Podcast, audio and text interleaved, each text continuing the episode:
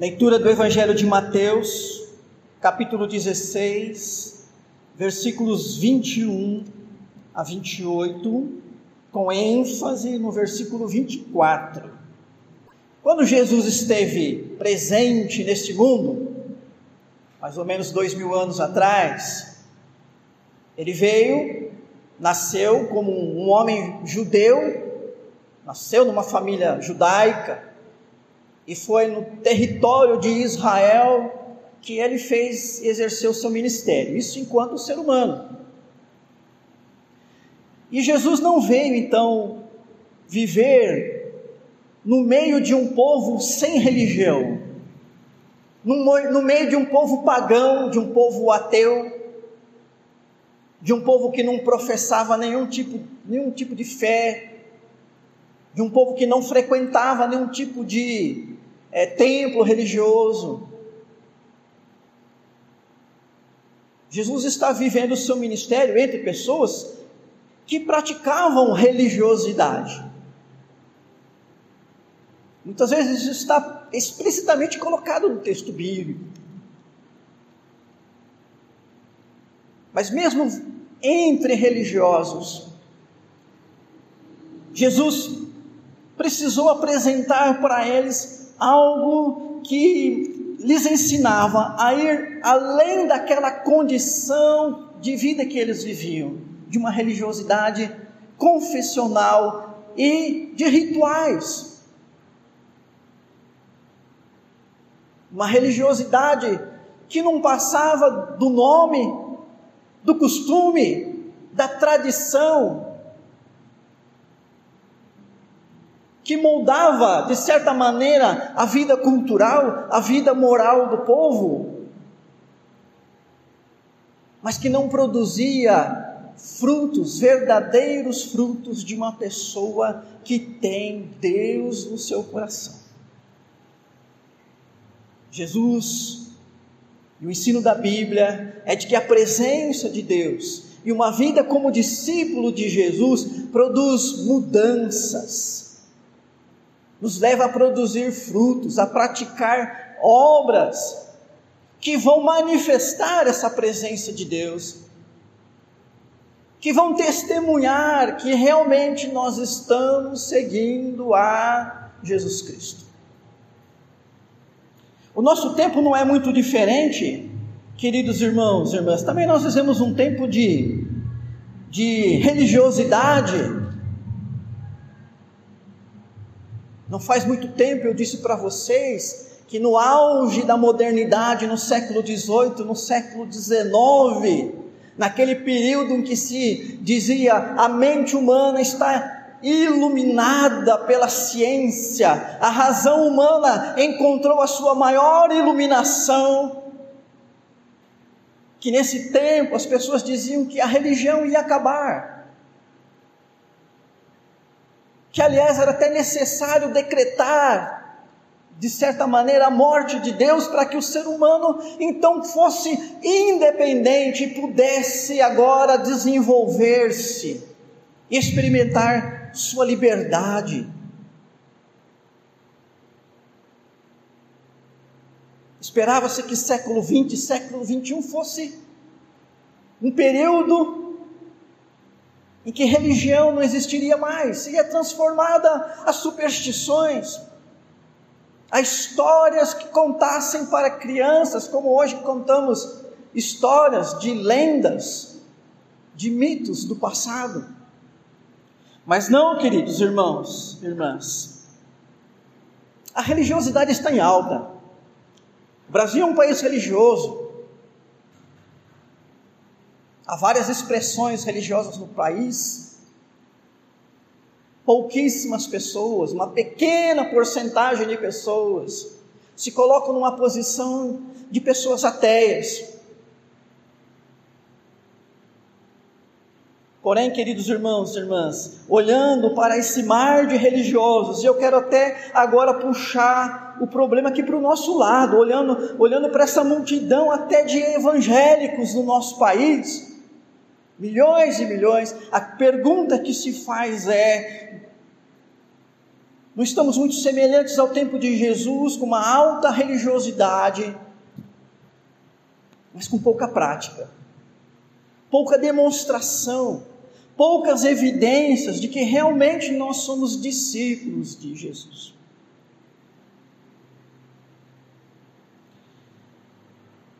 Aqui nesse capítulo 16, um pouquinho antes do texto que nós lemos, a partir do versículo 13 ali, nós temos a confissão de Pedro. Aquela confissão de Pedro em resposta, ou como resposta, à indagação de Jesus que ele estava perguntando: Quem dizem os homens que eu sou? Como eu disse, o povo judeu era um povo religioso.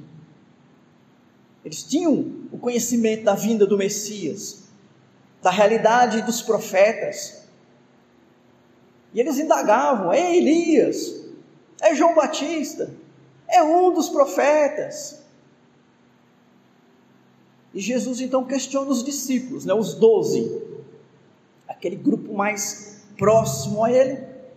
E vocês? E para vocês? Quem eu sou. E então, irmãos e irmãs, o apóstolo Pedro vai dar uma resposta, versículo 16, que é a, o fundamento da igreja cristã. Tu és o Cristo, o Filho do Deus vivo. Então Pedro afirmou que Jesus não era só um profeta, não era o Elias que havia ressurgido. Pedro identifica Jesus como o Cristo, o Messias, o enviado de Deus, o Filho de Deus, o Salvador. E aí Jesus vai dizer para ele, então, versículo 17: Bem-aventurado és, irmão Barjonas, porque não foi carne e sangue que tu revelaram, mas meu Pai que está nos céus. Também eu te digo que tu és Pedro, e sobre esta pedra edificarei a minha igreja, e as portas do inferno não prevalecerão contra ela. E aqui nós temos o fundamento da vida cristã, da igreja. E o fundamento não é Pedro, Pedro não é a pedra, mas a confissão de Pedro. O que fundamenta o verdadeiro discípulo e a igreja, a verdadeira igreja, é a confissão de que Jesus é o Cristo, o Filho do Deus vivo. Nós não estamos fundamentados num homem, nós não estamos fundamentados numa instituição humana, nós não estamos fundamentados numa placa, num tipo específico de doutrina. Isso tudo existe, isso tudo é uma necessidade, mas isso tudo é decorrência de um verdadeiro fato o nosso fundamento, o nosso alicerce que nos sustenta e a motivação e a razão de estarmos aqui é porque no nosso coração existe essa fé que nos dá a certeza de que Jesus é o Cristo, o Filho de Deus vivo. Pedro alinhou os seus pensamentos, colocou o seu pensamento, o seu entendimento e a sua fé na revelação do Pai. O Pai lhe disse isso. Pedro, este é o Filho de Deus, este é o Cristo, e ele se alinha, ele se direciona, ele coloca os seus pensamentos, fé, razão, motivação, vontade nesse sentido e dá esta resposta para Jesus. Mas então, irmãos e irmãs, a partir da confissão de Pedro, acontece um fato interessante. Porque Jesus começa a dizer então para eles, versículo 21, que nós já começamos a ler. Olha, vocês precisam saber uma coisa, hein? Eu preciso ir para Jerusalém, eu preciso sofrer na mão dos anciãos, dos sacerdotes e escribas, ser morto e ressuscitado no terceiro dia. Que decepção decepção! Imagine você há séculos, como um judeu, há séculos esperando o líder, o rei, o filho de Davi, o Messias, o ungido, o libertador. E de repente, esse homem surge, você não tem dúvidas de que é ele, o escolhido. E aí o escolhido diz: Eu estou indo para a morte, eu preciso morrer.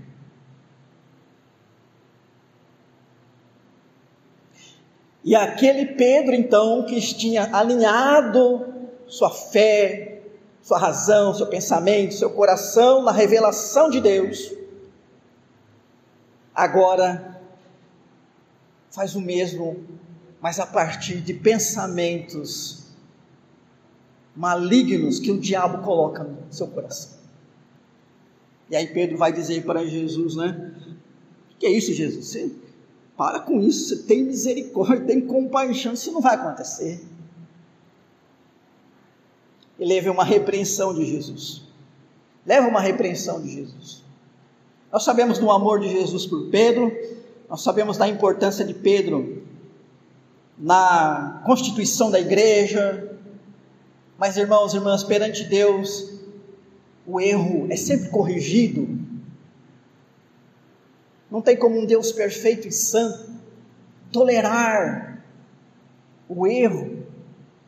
E é função do maligno trazer o engano, a confusão e o erro. E aí então Jesus o repreende. Uma repreensão dura de seu filho. E aqui então, irmãos e irmãs, nós já ficamos alertas e já podemos até extrair uma lição daqui. Embora a nossa mensagem queira extrair, quer extrair do versículo 24 os principais tópicos, mas Aqui nós já temos uma grande lição. Deus está falando conosco, mas esse mundo, o diabo também fala. E aí nós precisamos, com perseverança, com luta, com dedicação e buscando conhecimento na palavra, ouvir a voz de Deus, dar um não às demais vozes e manter nossa vida alinhada na direção que a palavra de Deus nos conduz. E a condução da palavra de Deus, aí no versículo 24, a direção que Jesus dá a Pedro e aos discípulos, irmãos e irmãs, talvez seja a mais impopular dos tempos atuais. Às vezes nós trazemos mensagens que consolam, que edificam, que nos fortalecem, mas eu quero dizer que a mensagem de Jesus nesse versículo 24 é uma mensagem dura.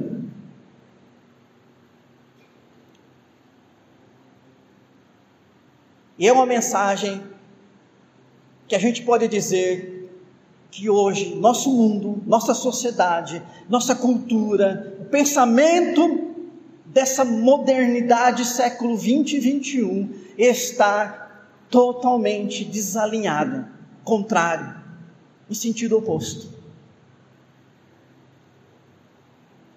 É isso que Jesus ensina. Jesus pega aquele homem que havia feito uma confissão verdadeira e agora passa a dizer para Pedro e para os discípulos: Olha, eu não estou só em busca de pessoas que me reconhecem como o Messias.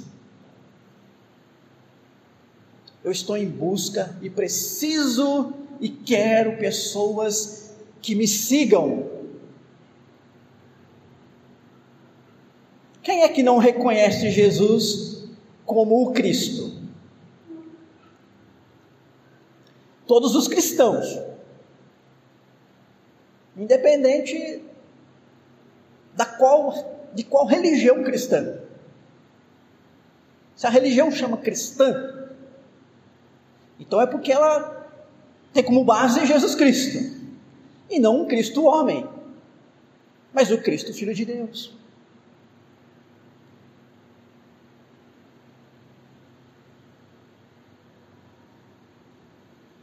Pedro fez uma confissão verdadeira, mas agora ele precisava entender que Jesus, além de ser reconhecido como Messias, e isso seria o início, a porta de entrada de uma nova vida que iniciava-se com um caminho chamado caminho do discipulado, o caminho do seguimento, o de seguir a Jesus, o de uma vida uma vida não teórica, não confessional apenas, mas uma vida evidenciada por práticas que mostrem que de fato nós confessamos Jesus como Cristo, mas nós vivemos uma vida semelhante à de Jesus Cristo.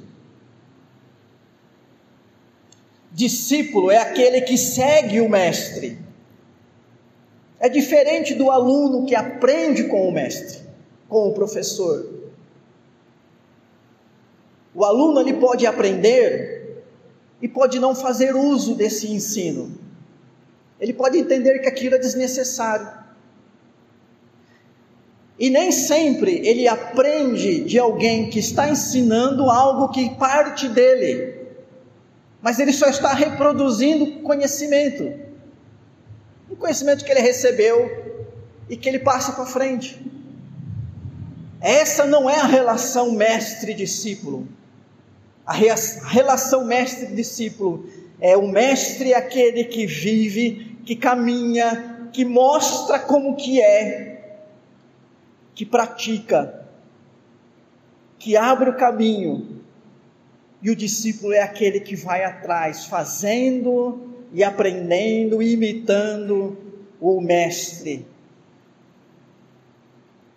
Porque entende que o que o mestre ensina não é teoria apenas, não é conhecimento teórico, mas é vivência.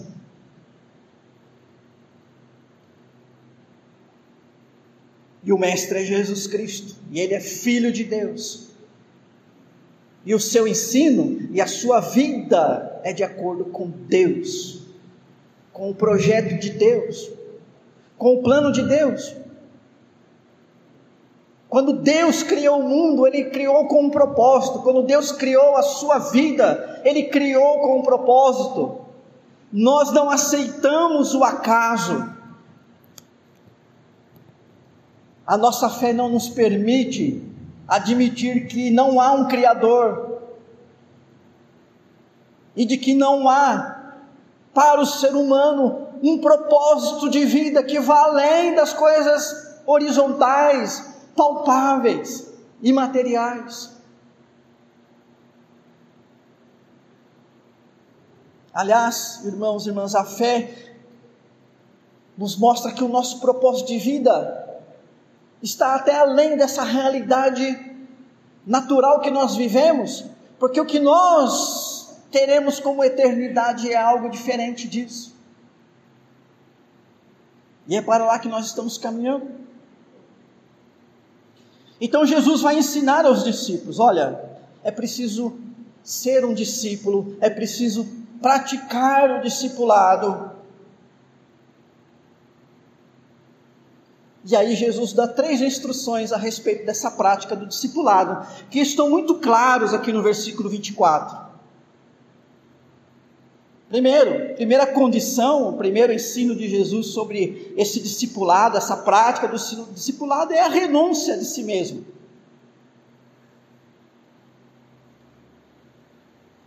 É aquilo que eu considero talvez a frase mais impopular da Bíblia. A frase que, se você quiser fazer fortuna com ela no nosso mundo, você não fará.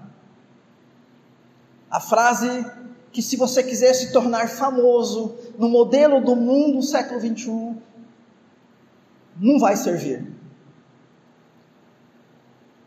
Porque não é a frase em que o eu cresce, não é a frase do narcisismo, condição das pessoas que ocupam liderança e destaque na nossa sociedade.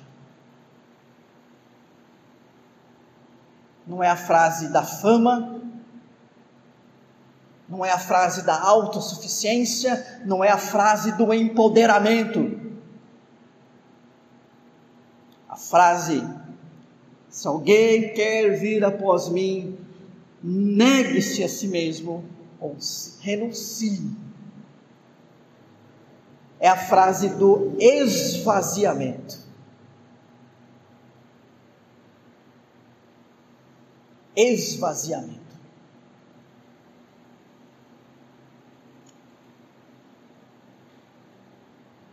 O apóstolo Paulo disse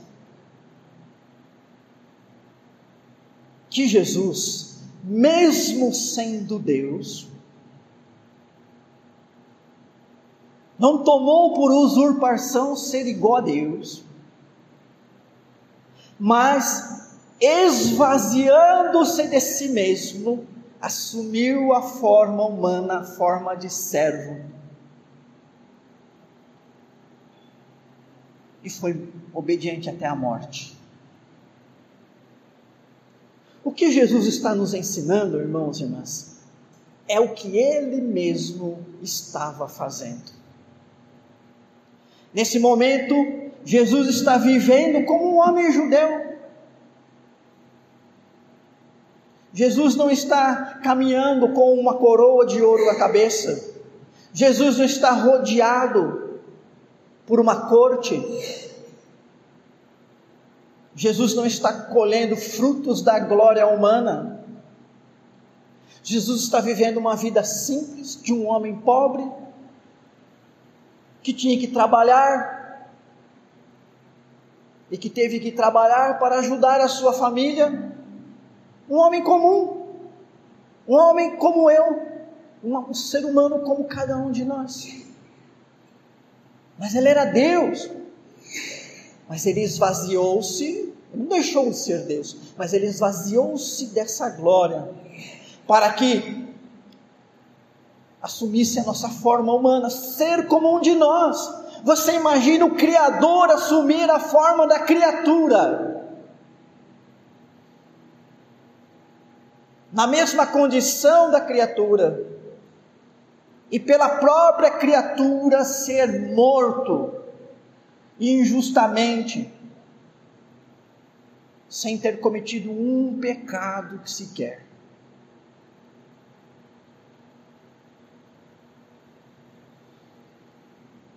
Negue-se a si mesmo, a renúncia de si é o esvaziamento. Para que nós temos que nos esvaziar e por que nós temos que nos esvaziar, queridos? Porque nós somos pessoas com tendência a ser egoístas, a se auto-idolatrar, a ser arrogante. Essa é a nossa tendência natural. Se não fosse por impulsos morais muito fortes colocados aqui no nosso coração e muitas vezes a força pelo pai e pela mãe, se fôssemos criados soltos, nós seríamos pior do que animais. E a própria ciência testifica de que nós comeríamos uns aos outros.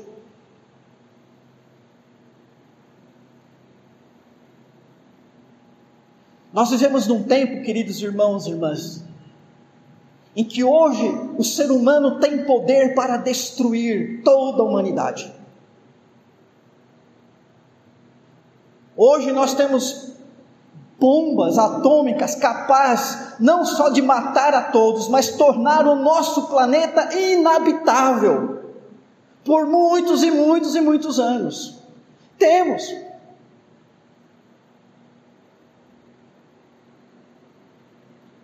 Isso só não acontece porque é Deus que segura essa maldade, queridos. A maldade é desenfreada, a corrupção não tem limite, as pessoas não se dão por satisfeitas. Aliás, satisfação é uma grande mentira da televisão.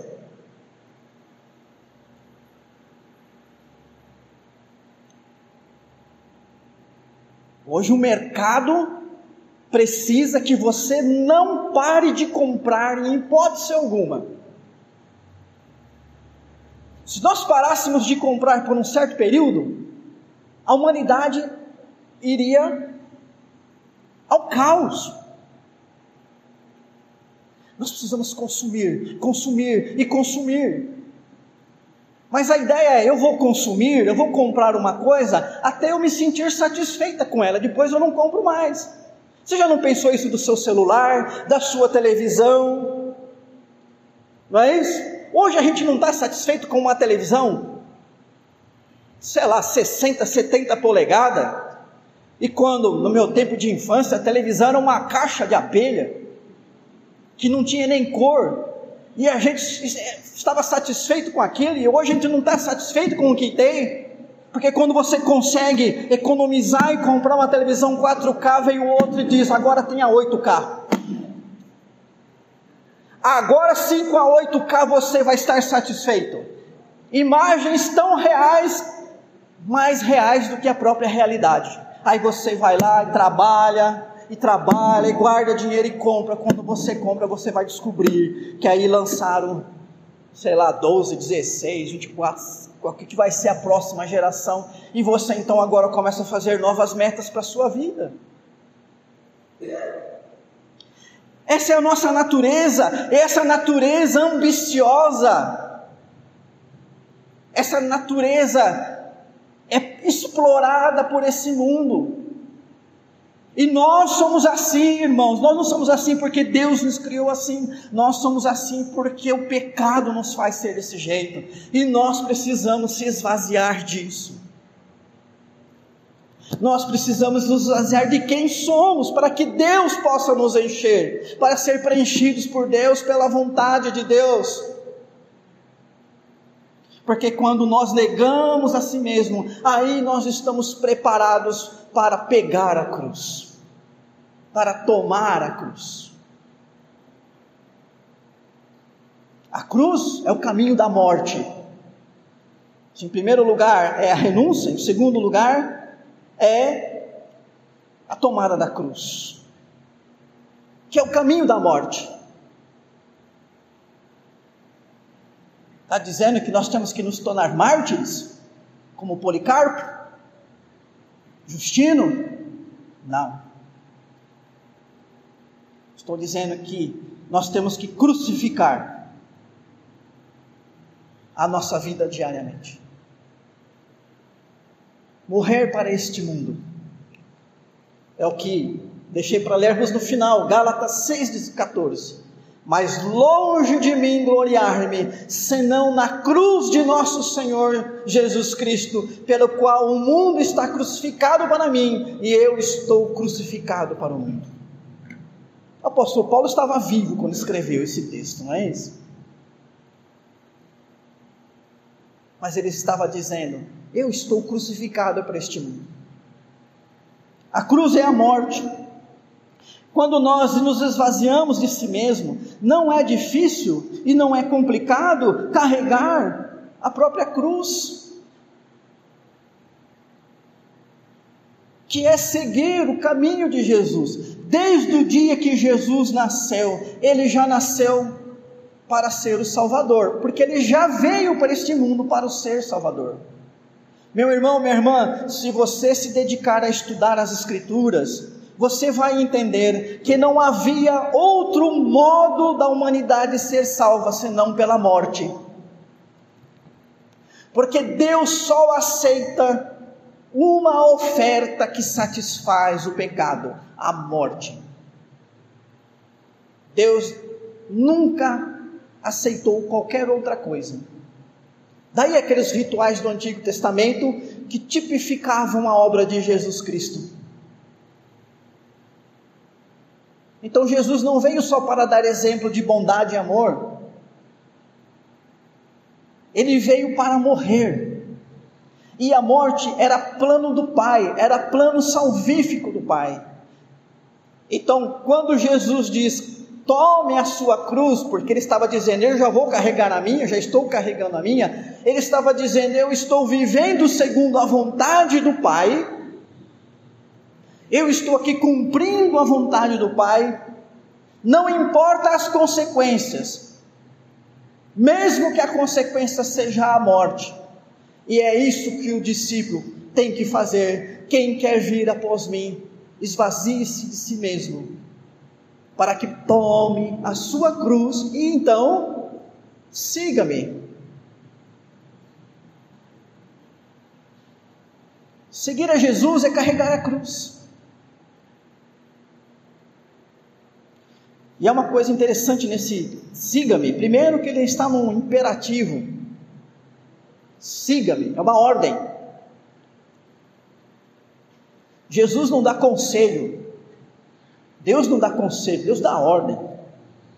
Não é isso? Siga-me. Isso, inclusive, a nossa própria língua portuguesa já usou dessa tradução do verbo aqui. Siga-me. Mas existe também nesse verbo, lá na, na língua grega, lembrando que o Novo Testamento foi escrito em grego, existe além do sentido imperativo, o, o sentido durativo, o sentido de constância. É como se Jesus dissesse: se alguém quer vir após mim, negue-se a si mesmo, tome a sua cruz e deve seguir-me e continuar seguindo como meu discípulo dia a dia, diariamente, todos os momentos da sua vida.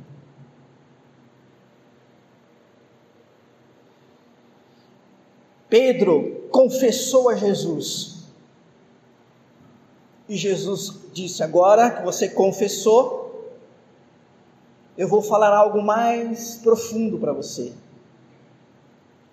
Eu quero mais de você. Eu não quero só a sua confissão. Eu quero que seja meu discípulo. Para isso, negue-se a si mesmo, tome a sua cruz e siga-me. Siga-me. Meus irmãos e irmãs, eu estou falando com pessoas que confessaram a sua fé. Eu sou uma pessoa que confessou a sua fé. E agora nós precisamos viver todos os dias a prática que evidencia e que segue esse ato de confissão. E a vida cristã deve todos os dias constar destes elementos: de negar-se a si mesmo, tomar a cruz e seguir a Jesus. Eu quero deixar aqui um desafio para você. Que na sua primeira oração do dia, você lembre isso perante Deus. Hoje eu preciso ser humilde, fiel, ser um adorador, ser um, uma pessoa santa. Hoje eu preciso ser obediente, quebrantado perante o Senhor.